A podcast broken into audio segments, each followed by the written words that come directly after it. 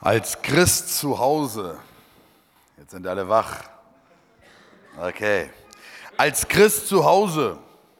Äh, das ist schon herausfordernd, das Thema. Wisst ihr warum? Äh, es ist herausfordernd, weil wenn ihr meine Frau fragen würdet, wie ich zu Hause bin, die wird euch einiges erzählen können. Und die würde euch auch Dinge erzählen können, wo ihr gesagt hättet, das glaube ich nicht, dass Paul wirklich so ist. Das glaube ich nicht. Aber es ist wahr. Wenn ihr meine Kinder fragen würdet, wie der Papa so zu Hause ist, dann würdet ihr auch Dinge hören, wo er sagt, das glaube ich nicht, dass er so ist. Aber ja, manchmal ist man so. Und äh, deswegen ist es sehr herausfordernd, über dieses Thema zu predigen, aber ich möchte es trotzdem tun. Und weil ich glaube, dass die Bibel uns etwas gibt und etwas sagt, wie wir sein sollen. Und was Juri schon gesagt hat mit den Masken, wir sind sehr, sehr schnell dabei oder können sehr schnell dabei sein, gewisse Masken aufzuziehen. Und äh, ich weiß, wie also ich weiß wohl, wie ich früher gesagt hätte, also was in meiner Familie sein muss, wie ich meine Kinder erziehen will und wie nicht. Und ich habe mal so einen schönen Satz gelesen. Früher hatte ich keine Kinder, aber sechs Theorien über Kindererziehung. Jetzt habe ich sechs Kinder, aber keine Theorie über Kindererziehung. solange wir nicht in dieser Situation sind, Oh, da haben wir so viele Ideen, so viele Gedanken. Aber wenn wir auf einmal hineinkommen, dann merken wir, oh, irgendwie, Mann, das, das, irgendwie klappt das eine oder das andere nicht. Und das ist Realität. Das ist Leben, ja. Und das müssen wir einfach ins Auge sehen, dass das so ist. Und wir können da nichts verändern. Äh, oder können wir doch vielleicht etwas verändern? Äh, unsere Kinder, was sie, ein Paragraph kennen unsere Kinder, alle. Ich weiß nicht, ob eure das kennen, aber im deutschen Gesetzbuch steht geschrieben, und jetzt möchte ich alle Jugendliche, Teenager, die hier sind, das Kind ist, solange es dem elterlichen Hausstand angehört und von den Eltern erzogen oder unterhalten wird, verpflichtet, in einer seinen Kräften und seiner Lebensstellung entsprechenden Weisen den Eltern in ihren Haushalt und Geschäfte, Geschäftdienste zu leisten. Schaut euch das mal an. Das heißt, allein schon in Deutschland, die Regierung hat gesagt, es ist wichtig, dass die Eltern von den Kindern lernen. Wenn wir arbeiten, dass sie mitarbeiten. Wenn wir aufräumen, dass sie mit aufräumen. Ich weiß, wie schwierig das ist. Ja, dann macht man es lieber selber und sagt, mach doch, was du willst. Aber am Ende ist es immer schlecht. Das steht sogar im Grundgesetzbuch bei uns. Deswegen ist es so wichtig, dass wir das tun, dass wir unseren Kindern etwas beibringen, dass die Kinder von uns etwas lernen können. Ähm, ich möchte aber auch sagen, in der Bibel steht auch etwas geschrieben. Und dieser Vers, der hat mich zum Nachdenken gebracht sehr, sehr heftig, als meine Mama im Sterben lag. Und das war dieser Vers. Nehmt in 5. Buch Mose 4, Vers 9, steht geschrieben, 5. Buch Mose 4, 9. Nehmt euch, äh, nehmt äh, euch jedoch in Acht. Vergesst niemals, was der Herr für euch getan hat, spricht der Herr zum Volk Israel. An diese Dinge sollt ihr euch erinnern, solange ihr lebt und ihr sollt euren Kindern und Enkeln davon erzählen, wie der Herr das Volk Israel aus Ägypten herausgeführt hat. Wir haben das Meer gesehen über Moses, wie er das geteilt hat. Und das, sie sollen sich daran erinnern, was der Herr getan hat. Und man soll euren Kindern und Enkelkindern davon erzählen. Erzählt ihnen auch von dem Tag, als ihr am Berg Sinai vor dem Herrn, euren Gott, standet und er mir befahl, Ruft die Israeliten zu mir, ich will äh, zu ihnen sprechen, damit sie mich in ihrem Land ihr ganzes Leben lang achten und mein Gesetz an ihre Kinder weitergeben.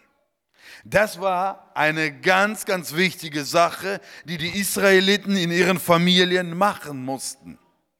Und warum sage ich, ist mir dieser Vers neu aufgekommen, als meine Mama im Sterben war, weil ich wusste nicht, wie sie sich bekehrt hat. Jetzt möchte ich euch mal fragen, wisst ihr, wie eure Eltern, wenn sie sich bekehrt haben, wie sie sich bekehrt haben? Wie sie Gott erlebt haben? Wisst ihr das? Wenn nicht, wurde eins nicht gemacht. Es wurde nicht erzählt. Wie sie Gott erlebt haben. Natürlich wurden auch andere Dinge erzählt. Ich glaube fest daran, dass unsere Eltern viel erzählt haben. Aber es gibt ja einige Dinge, die so wichtig sind. Allein schon die Bekehrung meiner Eltern. Ich konnte sie nicht, ich konnte es nicht erzählen. Und dann bin ich zu meiner Mama hingegangen und habe gesagt, Mama, wie hast du dich bekehrt? Wie hast du Gott gefunden? Wie hast du Gott erlebt? Und auf einmal fing sie an, mir diese Dinge zu erzählen. Und mir war das so wichtig geworden. Und meine Frage an euch, wissen eure Kinder, wie ihr euch bekehrt habt? Wissen eure Kinder, wie ihr Gott gefunden habt? Wissen eure Kinder, wie ihr Gott erlebt? Das ist so wichtig, dass wir es wissen und dass sie es wissen. Liebe Omas und Opas, wissen eure Enkelkinder, was ihr erlebt habt und erlebt mit Gott. Und das ist eine ganz, ganz wichtige Sache, die Gott uns gibt, wo er ganz klar sagt, das sollt ihr tun. Und warum ist es so wichtig? Damit unsere Kinder Gott selbst erleben. Damit unsere Enkelkinder Gott selbst erleben. Damit sie das erfahren, diesen großen Gott. Und damit er nicht vergessen wird. Und was war das Problem der, der, des Volkes Israels? Das Problem war, Genau das gleiche, was wir auch haben. Sie waren unterwegs, aus Ägypten herausgeholt ins verheißene Land. Wir sind unterwegs, aus der Sünde herausgeholt in den Himmel, ins verheißene Land. Aber wisst ihr was?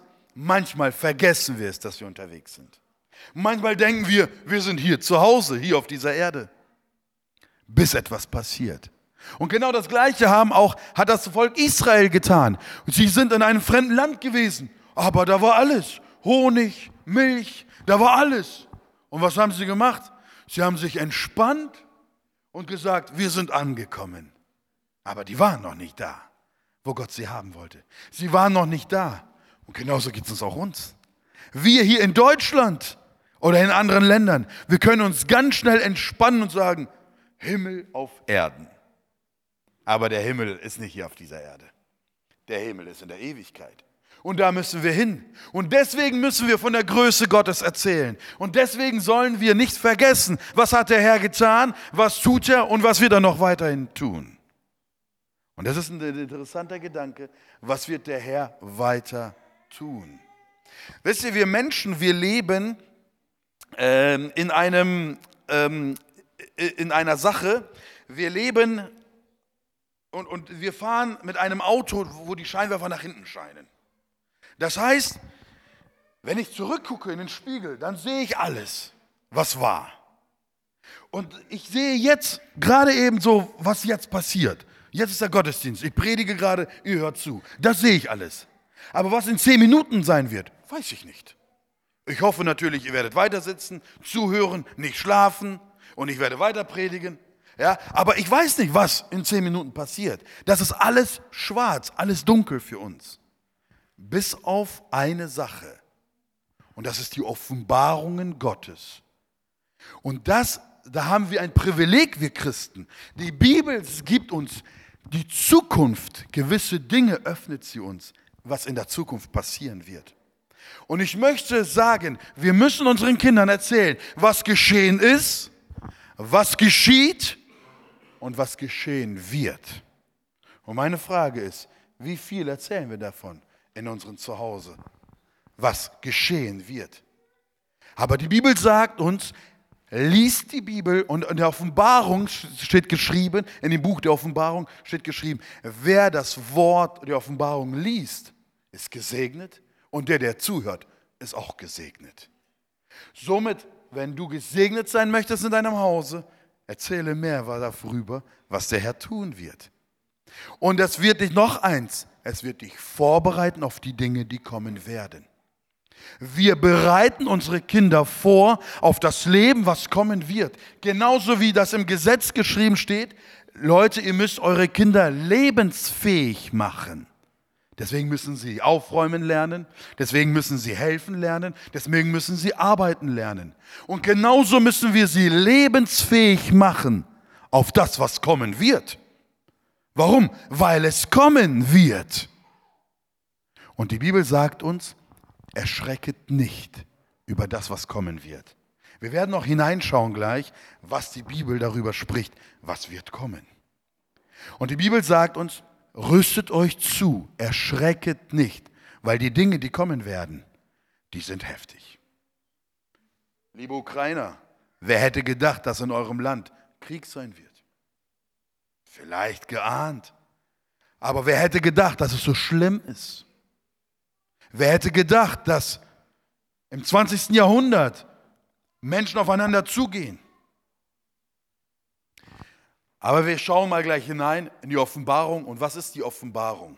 Ich möchte sagen, Offenbarung, das ist das, der letzte Schlussstein der Prophetie. Das heißt, im Alten Testament, im Neuen Testament, überall gab es immer wieder so Aussagen der Prophetie über die Zukunft. Und die Offenbarung, das ist das letzte äh, Buch, wo ganz viel über die Zukunft geschrieben steht. Es ist ein einfaches Buch, aber es ist kein primitives Buch. Dann die Offenbarung, es handelt mehr, sehr viel über die Zukunft. Ähm, die beschreibt den Tag des Herrn. Wir werden uns da nochmal hineinschauen. Es ist eine Sicht. Johannes, als er geschrieben hat, mal hat er Dinge auf der Erde gesehen, mal hat er Dinge im Himmel gesehen. Und das ist so schön, dass die Bibel uns Dinge, himmlische Dinge äh, zeigt und öffnet. Und dann gibt es, äh, dazu komme ich nachher noch, zu der äh, Chronologie. Und was ganz, ganz wichtig ist, die Offenbarung ist kein Drohbuch, sondern ein Trostbuch. Das ist ganz, ganz wichtig zu, zu verstehen. Es ist kein Drohbuch, sondern ein Trostbuch. Okay, die Bedeutung Offenbarung. Wisst ihr, was ich oft merke, wenn wir über die Offenbarung hören? Das Erste, die einen sagen, weißt du was, ich verstehe das Buch nicht, ich lese es nicht mehr. Die anderen sagen, oh, es ist so spannend, ich komme da gar nicht raus. Aber sie beschäftigen sich mit falschen Dingen. Einmal mit der Zahl 666. Was ist die Zahl? Was ist der Antichrist? Und was ist die Endzeit? Und damit beschäftigen sie so viel. Aber die Offenbarung, was will sie eigentlich machen? Offenbarung bedeutet, Offenbarung, äh, die Offenbarung Jesu Christi. Das Wort Offenbarung heißt Apokalypsis und es heißt Enthüllung. Was enthüllt denn die Offenbarung? Sie enthüllt die Person Jesus Christus und nicht den Antichristen und nicht die Zahl 666 und so weiter. Versteht ihr? Aber das, das tut sie gar nicht.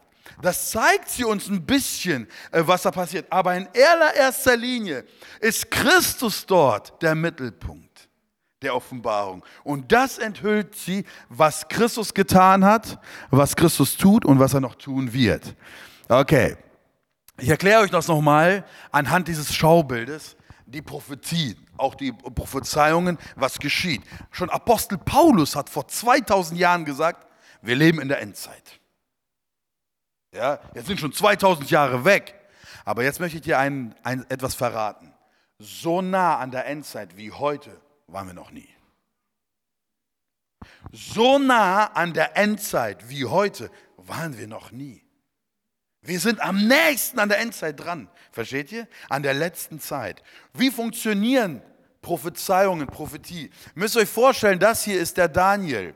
Ja, der Herr hat ihm schon einige Dinge offenbart. Er hat ihm offenbart, dass Jesus Christus geboren wird als Kind. Er hat offenbart, dass er sterben wird auf Golgatha. Er offenbarte ihm, dass der Heilige Geist kommen wird, Pfingsten. Er offenbarte, dass die Gemeinde entstehen wird. Er offenbarte, dass die Gemeinde enthoben wird. Ähm, er offenbarte ihm jetzt die ganzen, ähm, in der Bibel lesen wir über die Siegel, sieben Siegel, sieben Posaunen, sieben Zornschalen und so weiter. Er offenbarte ihm, äh, wenn der Herr Christus wiederkommen wird und dann offenbarte er auch, wo die Ewigkeit sein wird. Aber was wusste Daniel nicht? Und das wissen wir auch nicht. Er wusste nicht, wie viel Zeit vergehen wird. Er sah immer nur die Spitzen. Das, das, das, das. Aber wie viel Zeit vergehen wird, das wusste er nicht.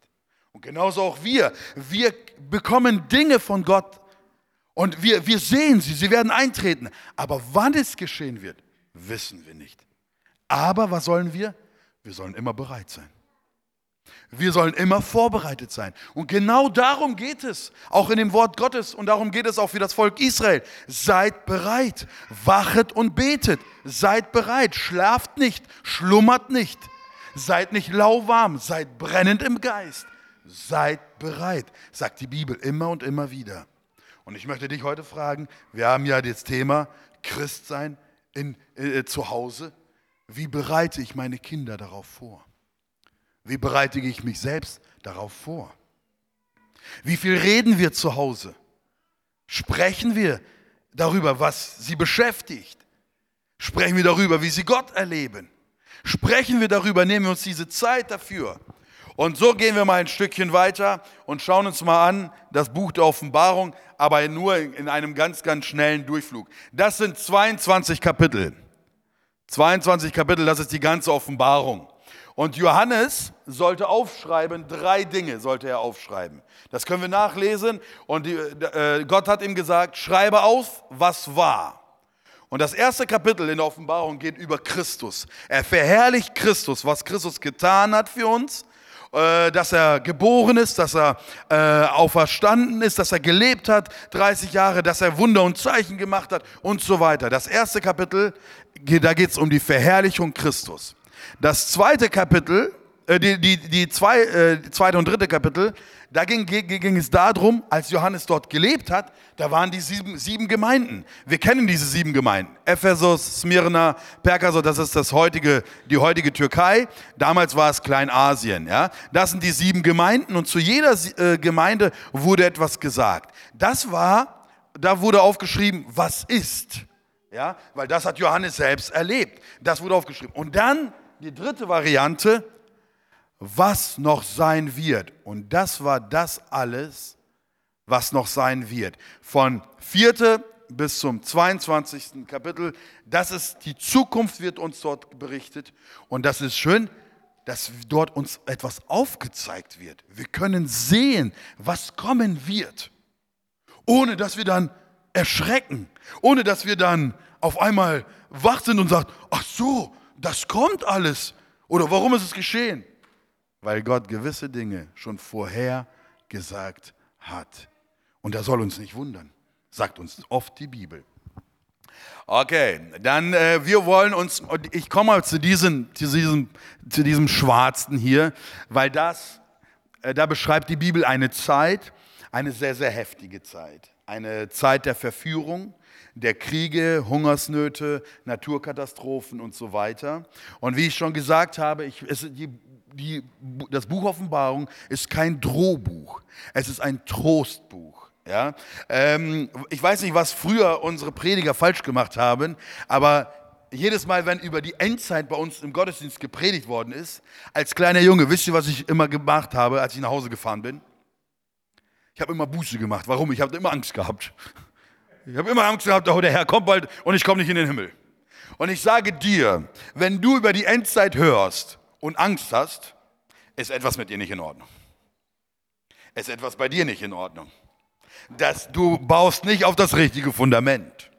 Okay? Weil für die Christen ist die Endzeit, die Erlösung. Da müssen wir uns freuen und keine Angst haben. Versteht ihr? Weil wir doch zu den Erlösten gehören. Wenn du aber merkst, dass dir aber da trotzdem Angst hochkommt und Furcht kommt, dann bitte bei Gott, dass er dir die Sicherheit gibt, die du in ihm hast und sonst in nichts anderes. Okay, ähm, ich will noch mal ganz kurz zu diesen drei Sachen etwas sagen. Äh, diese sieben Siegeln, sieben Posaunen und sieben Zornschalen, äh, das ist nicht chronologisch aufgebaut. Das heißt, erst kommen die erste Siegel, zweite Siegel, dritte Siegel, vierte Siegel, danach kommen die Posaunen und so weiter und danach kommen die Zornschalen. Nein, das ist es nicht. Das ist äh, die Hebräer, die haben Dinge immer wieder wiederholt, damit sie auch wirklich sitzen bleiben. Das heißt, die sieben Siegeln, sie erzählen etwas, die sieben Siegeln, dann kommen die, die Posaunen. die erzählen genau das Gleiche, nur sie gehen tiefer rein. Die, sie offenbaren noch etwas anderes. Und dann haben wir die sieben Zornschalen und die erzählen wieder das Gleiche. Nur sie gehen wieder, öffnen uns wieder andere unterschiedliche Bereiche. Deswegen, diese, was hier geschieht, das ist eine Zeit und das sind sieben Jahre. Okay? Das sind sieben Jahre. Ich erkläre euch auch gleich, warum es wichtig ist. Und diese sieben Jahre, die werden in der Bibel aufgeteilt in der Mitte dreieinhalb und dreieinhalb Jahre. Und jetzt kommen wir dahin, warum ist es so wichtig zu verstehen, was bedeutet das mit dreieinhalb und dreieinhalb Jahren. Okay, aber bevor wir zu diesem Thema kommen, möchte ich hier zu diesem Thema hier sprechen, das vierte und fünfte Kapitel. Das ist so wichtig, dass wir das gleich am Anfang der Offenbarung, bevor alles andere kommt, sehen. Und ich bin ein Mensch, ich brauche gerne Bilder, um das zu verstehen. Ich weiß nicht, wie es euch geht. Wenn ich früher die Offenbarung immer gelesen habe, dann habe ich das eine Kapitel habe ich durchgelesen, habe ich schon wieder vergessen, was stand eigentlich vorne. Habe ich wieder so die Dinge vergessen, weil das so viel war. Und deswegen äh, habe ich ein Bild mitgebracht und das ist aus dem äh, aus einer Bibel, aus der Lutherbibel, 18. Jahrhundert. Das ist das Kapitel 4, wird dort beschrieben, wo Johannes, er sieht dort eine Gestalt auf dem Thron sitzen und dieser Thron, das ist alles so Kristalle, äh, das können wir, könnt ihr alles nachlesen. Ich erzähle einfach mal um des, äh, der Zeit willen, äh, was dort steht. Dann hat er dort sieben Leuchter gesehen, er hat eine Person gesehen, aus seinem Munde kommt ein Schwert raus. Also das ist total, total irre und manchmal sogar Science Fiction, ja, also das ist, was so in der Bibel wir finden. Aber das soll einfach die Herrlichkeit Gottes zeigen, äh, der auf, wer auf dem Thron sitzt, dass es Christus ist, der alleinige Herr. Ja, und ähm, ich gehe jetzt auf die einzelnen Symbole nicht ein, weil wir einfach keine Zeit haben. Das andere, das äh, zweite Bild, was wir dort finden, in, ähm, das ist wiederum einer, der auch, wie gesagt, auf dem Thron sitzt. Und hier sehen wir wieder diese sieben Feuerflammen, ein Regenbogen voller, das Meer aus Kristall. Äh, wir sehen dort ein Lamm, ja, wir sehen dort, dass äh, der, der auf dem Thron sitzt, äh, er hat eine, ein Siegel. Dann sehen wir dort vier Figuren. Das eine sieht aus wie ein, wie ein Adler mit Flügel und das sind die Augen. Das andere wie ein Lamm mit Flügel und das sind die Augen. Das andere Wesen sieht aus wie ein Mensch mit Flügel und Augen. Äh, und das andere sieht aus wie ein, ähm, wie ein Stier mit Flügel und, und Augen. Jetzt ist die Frage, Mann, was soll das alles bedeuten? Die Offenbarung, die ist ja so was, was erklärt sie? Ich werde heute nicht ganz drauf eingehen. Mir geht es einfach wichtig, dass wir, was, wenn wir den Himmel sehen, dass dort Ruhe, Frieden und Herrlichkeit Gottes ist. Das möchte ich sagen. Ruhe, Frieden und Herrlichkeit Gottes. Und diese zwei Kapitel 4 und 5 will uns doch mal zeigen, wer sitzt auf dem Thron. Und dieser Christus, er wird aus dem, vom Thron nie weggenommen. Okay, dann lesen wir. Es sitzen 24 Älteste um den Thron herum. Sie legen ihre Kronen ab. Sie haben äh, Räucherwerk in ihrer Hand und sie beten den hier an. Und sie sagen, singen alle, heilig, heilig, heilig ist der Herr Zebaoth. Und dann gibt es eine große Engelschar und so weiter und so fort. Und dann steht hier ein Engel. Und das wie ein donnernder Sprache. Und er sagt hier, wer ist würdig, das Siegel zu öffnen?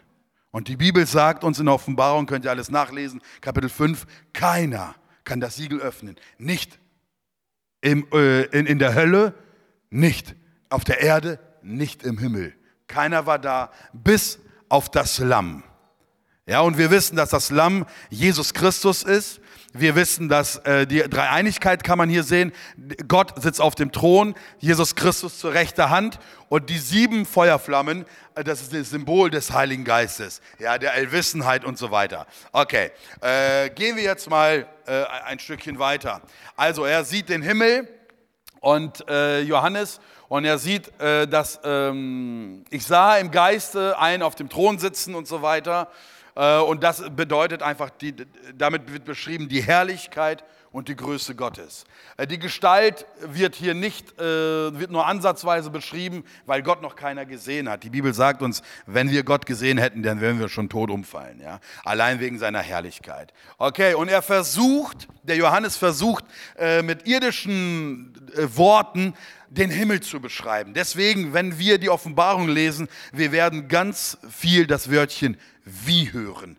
Es ist wie, es ist wie, es ist wie. Er beschreibt einfach diese, äh, die, die Thematik. Okay, wir springen das alles durch und wir kommen dahin, wo das erste Siegel geöffnet wird. Und ich möchte äh, darüber reden, was bedeutet das Siegel. Die Schriftrolle, da springen wir auch mal durch und wir kommen zu dem ersten Siegel. Und da wird jetzt, da kommt ein weißer Reiter auf.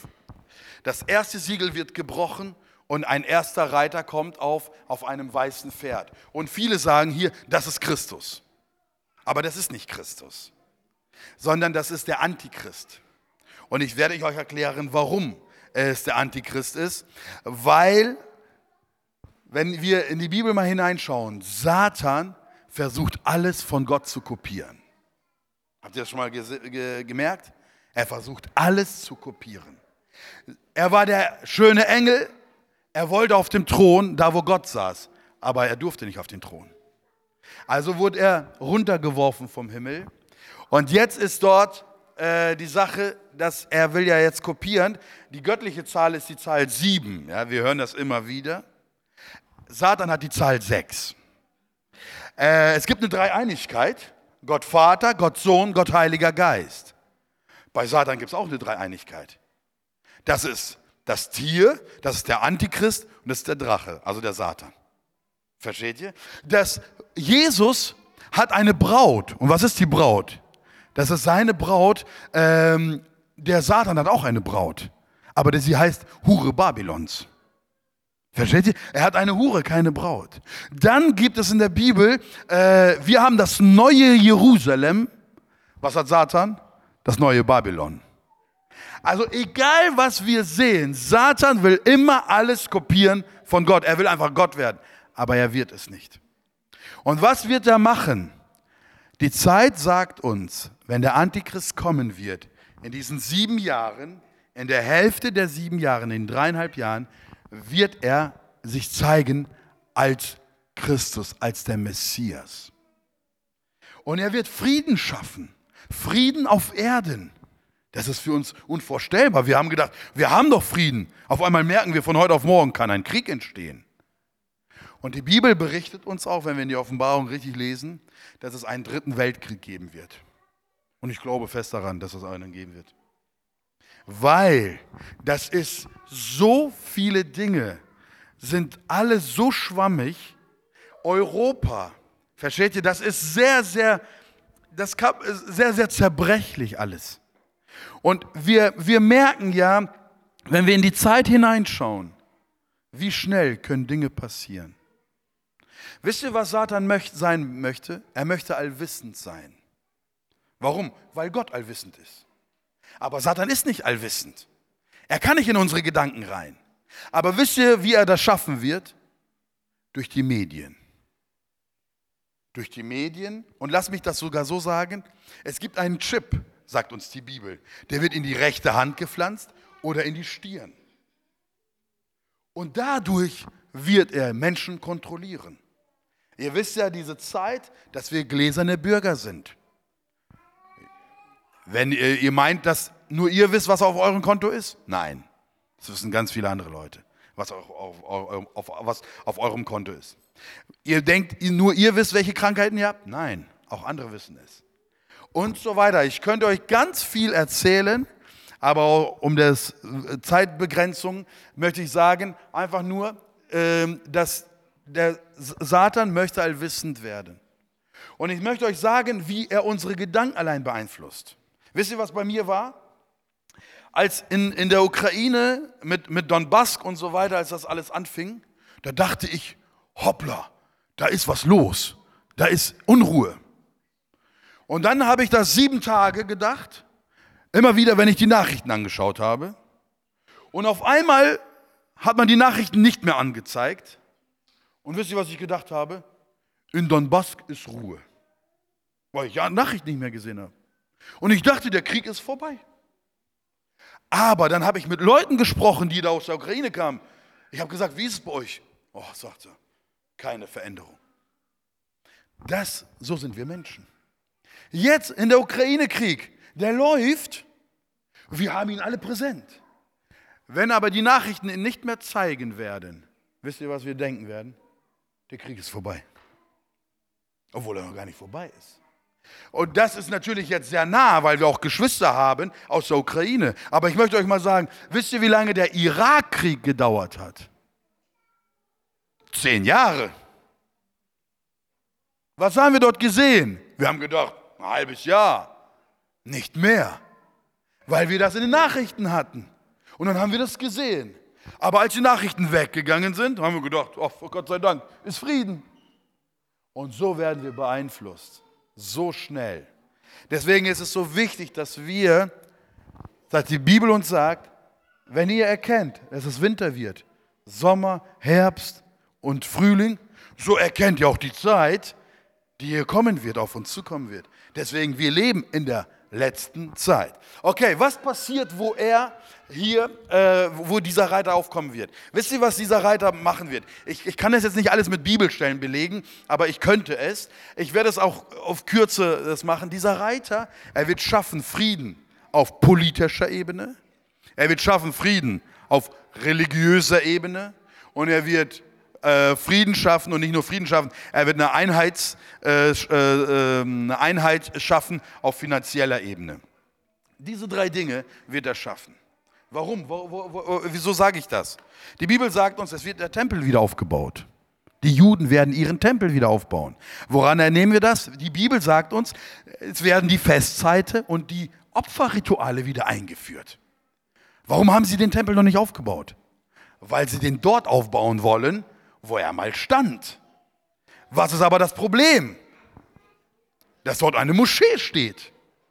Und Juden und Moslems können nicht miteinander. Wie viel Stress gibt es da immer wieder? Jetzt, vor kurzem, gab es wieder die Unruhen, ja, wo sie, äh, die, die, wo sie die Feiertage hatten. Was gab es da wieder für Probleme? Ich weiß es nicht, aber einer wird aufkommen und er wird Frieden schaffen. Und wisst ihr, was die Juden sagen werden? Das ist der Messias. Das ist der Messias und das wird er kommen. Und das berichtet von dieser Zeit. Er wird Frieden schaffen und alle werden denken, das ist der Richtige. Und dann, was sagt die Bibel? Nach dreieinhalb Jahren wird er sein richtiges Gesicht zeigen. Dann wird er die Maske abziehen und dann wird er zeigen, wer er wirklich ist. Weil Satan gibt uns nichts Gutes. Satan kann dir eine Krankheit nehmen, hundertprozentig. Aber wisst ihr was? Wenn er dir eine Krankheit nimmt, gibt er dir drei. Warum? Er ist ein Lügner und Betrüger. Und das sagt uns die Bibel. Und die Bibel entlarvt ihn. Die Bibel öffnet ihn. Und deswegen ist es so wichtig, dass wir in der Bibel lesen. Deswegen ist es so wichtig, dass wir unseren Kindern von der Bibel erzählen. Deswegen ist es so wichtig, dass sie die Größe Gottes erleben, damit sie was? Lebensfähig sind. Wenn dann Kriege kommen, wenn dann Hungersnöte kommen, dann werden die sagen, das hat die Bibel schon lange vorhergesagt. Das wussten wir. Und Geschwister, ich möchte euch auch etwas sagen. Jesus hat uns nie versprochen, wir werden kein Leid erfahren. Jesus hat uns nie versprochen, wir werden keine Verfolgung haben. Er hat sogar gesagt, ich wurde verfolgt, also werdet auch ihr verfolgt. Aber was hat er uns versprochen? Ich werde bei euch bleiben bis ans Ende aller Tage. Er wird uns nicht allein lassen. Preis dem Herrn dafür. Er wird uns nicht allein lassen. Und das ist die Kraft, die wir benötigen. Er ist unsere Kraft. Er ist unser Schutz. Er ist unsere Hoffnung. Ich habe letztens noch mal mit einem gesprochen. Es ging um Bitcoins. Kennt ihr vielleicht alle, ja? Schon mal was gehört von Bitcoins. Es ist so ein, so ein Geld, was irgendwo nicht existiert, ähm, irgendwie alles auf, auf elektronischer Basis und so weiter. Und er legt seine Hoffnung aufs, auf das Geld. Ich sage, weißt du was? Auch das wird nicht halten. Allein nur Jesus Christus. Okay, wir gehen mal etwas schneller weiter. Ausdruck von Sieg und Herrschaft. Das weiße Pferd äh, war ähm, das Königspferd und führte andere Pferde an. Und dies ist, ein, dies ist die geheimnisvolle Gestalt, was wir in Offenbarung 19 lesen, des Antichristen in der Christusähnlichkeit. Okay, jetzt wird das zweite Siegel geöffnet. Und da kommt ein zweites Pferd. Auf Öffnung des zweiten Siegels Reiter auf einem feuerroten Pferd. Und das feuerrote Pferd, der Friede von der Erde genommen wird. Die Farbe Rot steht für das Blutvergießen. Das heißt, ein, ein zweites rotes Pferd wird kommen und das ist der gleiche, das ist der Antichrist. Nach dreieinhalb Jahren, wo er sein, seine Christusähnlichkeit gezeigt hat, wird er auf einmal sein wahres Gesicht zeigen. Und hier steht geschrieben, dass ganz viele Kriege passieren werden. Äh, Kriege sind permanente Begleiterscheinungen der Menschheit. Bloß das Ausmaß wird zunehmen, wie es noch nie gewesen war, sagt uns da auch die Bibel. Und wie gesagt, hier fällt die Maske des Teufels. Und ich werde euch auch sagen, warum. Schaut mal, die Amerikaner zum Beispiel, Ranking äh, von 2019, ich habe noch nicht die neuen äh, äh, Zahlen, pro Kopf gibt die USA circa 1900 Dollar und Deutschland circa 500 Dollar aus für was? Für Waffen. Für Waffen. Wenn ihr die Nachrichten mal gehört habt, was wollte die Regierung machen? In Deutschland die Armee abstocken, die Waffen weniger, alles weniger machen. Was wollen sie jetzt machen? Wie viel mehr? 500 Milliarden Euros wollen die in die Waffenrüstung reinstecken. Das sagt, das ist die Zeit. Stell dir mal vor, wenn man diese, dieses Geld für Brot und Essen ausgeben würde. Aber wir merken, einerseits denkt, kann man denken, ey, die Bibel hat Unrecht. Alle machen weniger mit den Waffen. Alle gehen runter. Es ist Frieden. Es herrscht Frieden. Auf einmal geschieht etwas und alle fahren hoch. Alle fahren hoch. Und was wurde immer passiert? Es ist immer das geschehen, da wo früher Töpfe gemacht worden sind, Löffel und Gabeln, wenn Krieg ist, werden dort Waffen gemacht. So war es in Deutschland, so wird es überall sein. Warum? Weil Töpfe werden nicht mehr gebraucht, Waffen werden gebraucht. Und das sagt uns schon die Bibel, das erklärt uns die Bibel immer und immer wieder. Es wird die Zeit kommen, da fast alles Geld in die Rüstung gesteckt wird. Das ist heftig. Aber unsere Kinder müssen das wissen. Jetzt kann man mir sagen, Paul, unsere Kinder sollen sowas Schreckliches nicht wissen. Dann sage ich euch immer wieder, wisst ihr, was ich den Leuten sage? Ich sage, hast du schon mal geguckt, was die Kinder sich alles angucken? In den Multikis? Hast du schon mal geguckt, was da abläuft? Kennt ihr Mascha und, und Medved? Ja? Wisst ihr, was ich bei meiner Tochter gemerkt habe? Gibt es ja jetzt nicht nur auf Russisch, auch auf Deutsch schon. Ne? Wir haben das bei uns, bei unserer Tochter gemerkt, die hatte drei, ne, fünf Jahre oder drei Jahre. Wusste sie nicht, was ein Fernseher Fünf Jahre wusste sie nicht, was ein Fernseher ist. Da haben wir es echt gut geschafft, muss ich sagen. Äh, bei den anderen leider nicht mehr so dolle. Aber sie wussten nicht, was ein Fernseher ist. So. Aber was wir gemerkt haben, ich habe gedacht, oh, Mascha und Medved, super, das ist auch eine tolle Sache. Auf einmal habe ich gemerkt, wie frech sie geworden ist. Wie die Mascha. Versteht ihr? Ich habe gedacht, was soll das? Auf einmal war sie trotzig und haben wir gesagt, so, weg damit.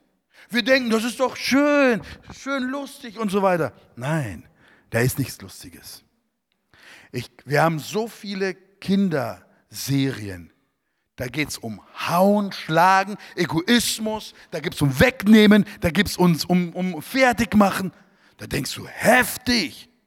Aber das dürfen die Kinder gucken. Das ist ja nicht so schlimm. Nein, das ist ganz schlimm. Deswegen die Frage auch an euch, Christen zu Hause, wir haben heute Morgen noch darüber gesprochen, was dürfen unsere Kinder gucken? Was dürfen unsere Kinder bei uns zu Hause gucken? Ich weiß, der beste, der beste Babysitter ist was? Ist der Fernseher. Angemacht und die Kinder sind ruhig. Handy gegeben, die Kinder sind ruhig. Beim Essen es war schockierend. Wir waren im Hotel und ich war in einem Russenhotel. Also wirklich Russen. Also und ungelogen, fast jeder Tisch, wo die Kinder saßen, alle hatten das Handy da, Multike liefen und die Kinder aßen. Keine Gespräche mit Eltern. Die Frage ist wohl, wie sieht es bei uns aus? Wie sieht es bei uns aus? Was gucken die Kinder? Was dürfen sie gucken? Haben wir überhaupt eine Ahnung, was sie alles gucken? Oder hier, nimm, sei ruhig. Und dann erzählt man und spricht man. Was dürfen unsere, was dürfen unsere nicht? Christ sein zu Hause. Wer ist bei dir der beste Babysitter? Wer unterhält deine Kinder? Wer legt in die Kinder etwas hinein? Ich weiß, wie schwer es manchmal ist für Eltern oder für Väter, auch für Mütter, wenn man abends ist und die Kinder dann sagen, Papa, erzähl doch noch eine Geschichte. Und du denkst, boah, geht schlafen. Ja, geht schlafen und Ruhe. Heute gibt es keine Geschichte. Wie oft sagst du das? Ich habe das zu oft gesagt. Aber wisst ihr, was ich dann gemerkt habe? Und da sprach ich mit einer, mit einer Schwester. Sie sagt, weißt du was, Paul? Solange die Kinder so sind, dann wollen sie dich hören. Aber du hast dann keine Zeit mehr, ihnen was zu sagen. Wenn die so sind, dann willst du ihnen was sagen, aber sie haben gar keinen Bock mehr auf dich zu hören. Und das kommt. Und das kommt. Deswegen sagt uns die Bibel, das Volk Israel, spricht mit euren Kindern und Enkelkindern über die Größen und Taten Gottes, was er vollbracht hat, was geschehen war, was geschieht und was noch geschehen wird. Und mir ist es so wichtig, dass wir unsere Kinder zurüsten, wenn sie in der Welt sind. Wir können sie nicht vor allem bewahren. Aber was wir ihnen sagen können, dass der Herr mit dir ist. Glaube daran, meine Augen sehen dich nicht, aber seine Augen sehen dich. Glaube mir daran, meine Hand kann dich nicht immer schützen, aber seine Hand schützt dich. Glaube mir, ich kann nicht immer für dich einstehen, aber der Heilige Geist steht immer für dich ein. Und auf einmal merken wir, was haben wir für ein Gott? Was haben wir für einen Glauben? Weiter steht geschrieben, das dritte Pferd, das dritte Siegel, ein schwarzes Pferd. Und es trägt eine Waage in der Hand. Und jetzt möchte ich euch sagen, es, und wie eine Stimme sagte, ein Leib Weizenbrot oder drei Leib Gersten für einen Denar. Habe ich früher nicht verstanden, was es bedeutet. Heute habe ich das verstanden. Ein Denar war ein Tageslohn. Und ich möchte jetzt mal hier aus, äh, euch zeigen, was es bedeutet. Die eine Stimme, die sagte, ein Maß Weizen oder drei Maß Gerstmus für ein Denar. Das heißt, ein ganzer Tageslohn ging auf ein Brot. Okay? Ein Tageslohn, du hast einen Tag gearbeitet, acht Stunden, ging auf ein Brot. Und das Heftige war, da war eine acht- bis zwölffache Verteuerung bei Gerste und Weizen. Weil dieser Reiter, er nimmt, hält die Waage und das bedeutet, Gerste wurde außer in armen Gegenden für Pferde und Esel verfüttert oder für arme Leute. Durch, Kriegsge äh, durch kriegerische Ereignisse tritt Not und Versorgungsknappheit auf. Und das sehen wir auch in der Ukraine. Da ist Krieg. Was passiert? Eine Not ist da. Was passiert in Deutschland? Auf einmal kein Öl, kein Mehl. Warum? Weil irgendwo 20 Millionen Tonnen irgendwo in der Ukraine sind. Können nicht rübergefischt werden weil die Felder nicht bestellt werden. Nach Krieg kommt immer Hungersnot. Immer. Warum? Weil die Menschen nicht mehr anbauen. Und jetzt ist es so, begrenzte Nahrungsmittel.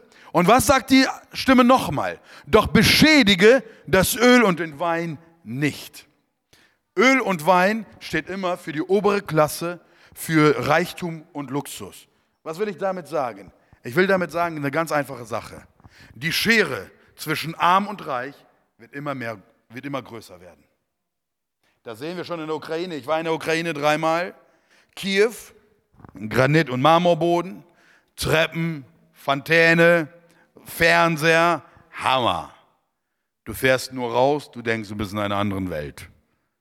Autobahnen wie unsere, wie unsere Straßen, also das ist ganz, ganz äh, Gullideckel fehlen und so weiter und so fort. Ja? Also das war ja, das, arm und reich wird auseinandergehen. Das heißt, die Armen werden immer ärmer, die Reichen werden immer reicher.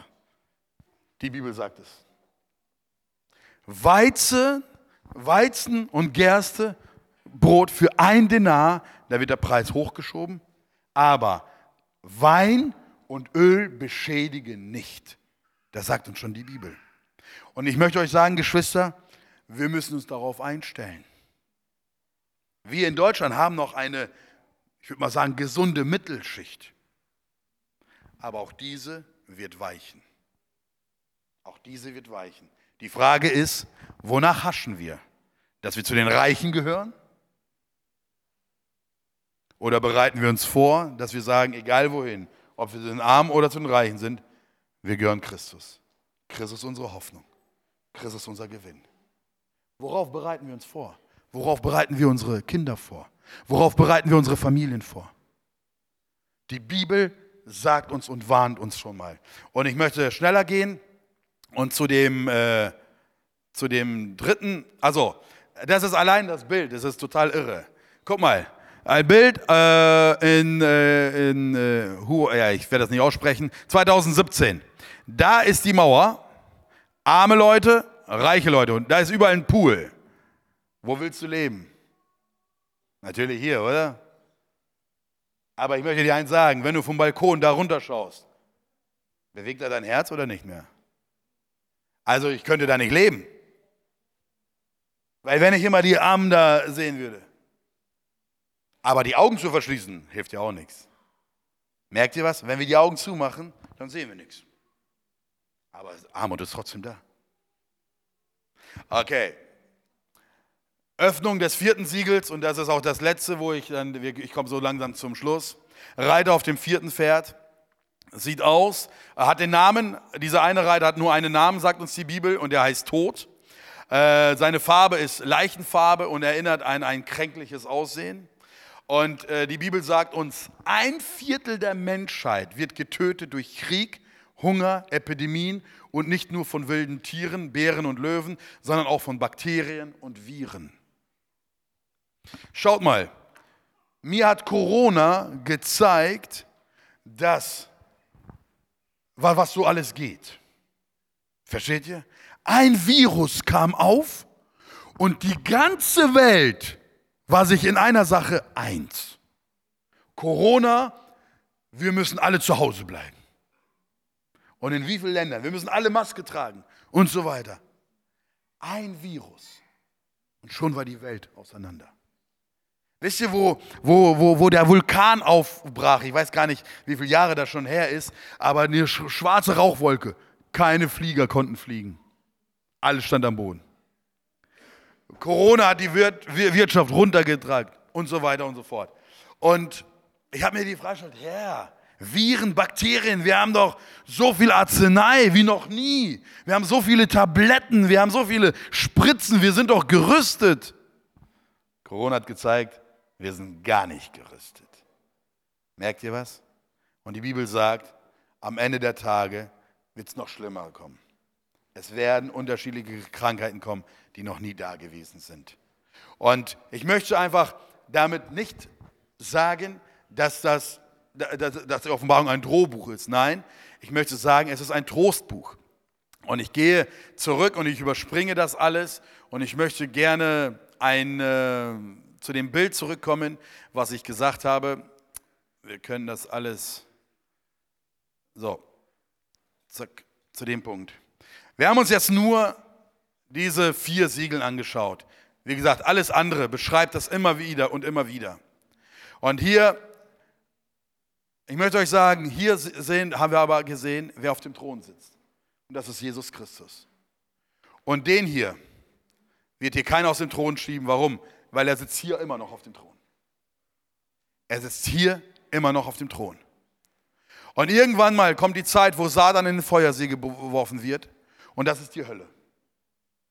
Und die Frage ist die, man hat mir uns immer in der Jugend gefragt, wie sieht die Hölle aus? Ich habe gesagt, keine Ahnung. Aber manchmal wird gemalt, weißt du, so, so, so ein, ein Teufel mit Hörner und, und, und, und Fegefeuer und Schwanz und so weiter. Und äh, wisst ihr, wie die, wie, ich, ich, meine Erklärung, wie die, wie die Hölle ausschaut?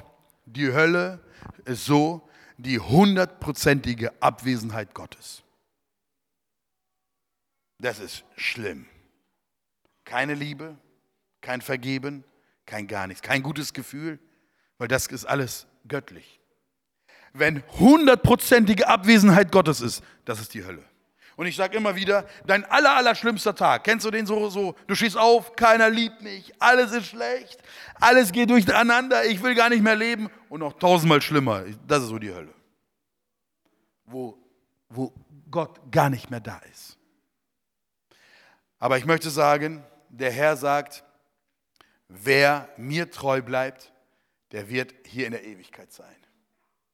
Der wird hier in der Ewigkeit sein.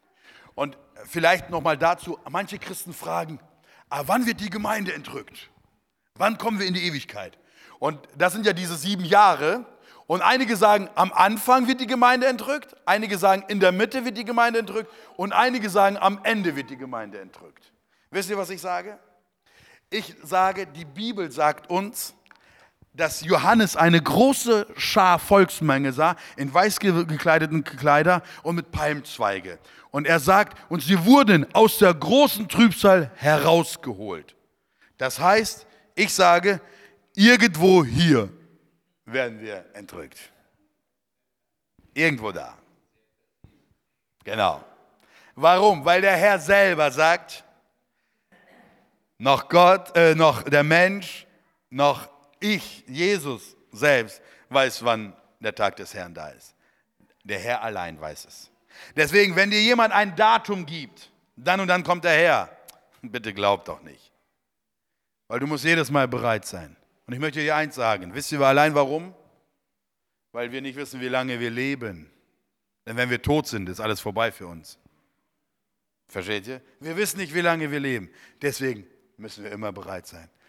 Ich möchte schließen mit dem Vers aus äh, Buch, äh, aus äh, 5. Buch Mose, Kapitel 4. Ihr sollt euren Kindern und Enkelkindern von der Größe des Herrn erzählen. Was geschehen war, was geschieht und was noch geschehen wird, damit sie sich nicht erschrecken, damit sie gerüstet sind, damit sie aufgebaut sind und damit sie stabil sind und auf dem Fundament Jesus Christus stehen. Und ich möchte nochmal fragen, wie viel erzählen wir unseren Kindern? Wir machen das bei uns zu Hause. Da muss ich sagen, ist meine Lilly sehr, sehr vorbildhaft am Tisch. Wir versuchen jeden Mittag zu fragen, wie geht es euch? Was erlebt ihr? Erzählt. Wir versuchen nicht nur hier im Gottesdienst, auf jeder Autofahrt gemeinsam zu beten, sondern erzählen, wie sie Gott erleben. Wenn wir ihnen zuhören, dass sie einer nicht mag, dann erzählen wir, ja, es gibt es, die werden nicht alle mögen, aber liebe du alle, weil der Größte liebt dich und das ist Jesus. Und wir merken, wir, wir dürfen unsere Kinder aufbauen. Und die Frage ist auch, was legen wir in sie hinein? Und ich glaube, wir machen sie lebensfähig, wenn wir ihnen das Wort Gottes hineinlegen. Wenn wir das nicht machen, dann fehlt ihnen das Allerwichtigste. Dann werden sie Angst bekommen, dann haben sie Furcht und wissen nicht, wohin mit ihrer Angst und wissen nicht, wohin mit ihrer Furcht. Und wir wissen, wohin. Zu Jesus Christus. Zu Jesus Christus. Lass uns aufstehen. Und ich glaube, dass der Heilige Geist hier auch jetzt gerade in dein Herz Dinge wieder aufbricht, wieder neu. Die Sachen, die du irgendwann mal gesagt hast, ich muss sie unbedingt machen, aber sie sind in Vergessenheit geraten. Der Heilige Geist öffnet sie jetzt sofort wieder. Und ich möchte gleich für dich beten und sagen, tue es. Mach es. Lass uns für unsere Kinder beten. Lass uns für unsere Enkelkinder beten. Lass uns für unsere Familien beten. Lass uns auch bitten, dass wir solche Eltern sind, wie Gott uns hier haben möchte. Dass unsere Kinder in unserer Ehe uns sehen, wie Mama und Papa miteinander umgehen. Dass sie Freude haben, selber zu heiraten. Dass sie Freude haben und ein Vorgefühl haben, selber zu heiraten. Lass uns sehen, dass wir von der Ewigkeit reden, dass wir hier noch nicht am Ende sind, sondern es, es gibt einen Himmel da wo wir hinwollen. Lasst uns, dass unsere Kinder sehen, wie wir Finanzen geben, damit die Truhe im Himmel gefüllt wird, nicht nur unser Konto hier auf dieser Erde. Herr Jesus, und so danke ich dir für dein Wort, so danke ich dir für dein heiliges Wort, was hineingesprochen ist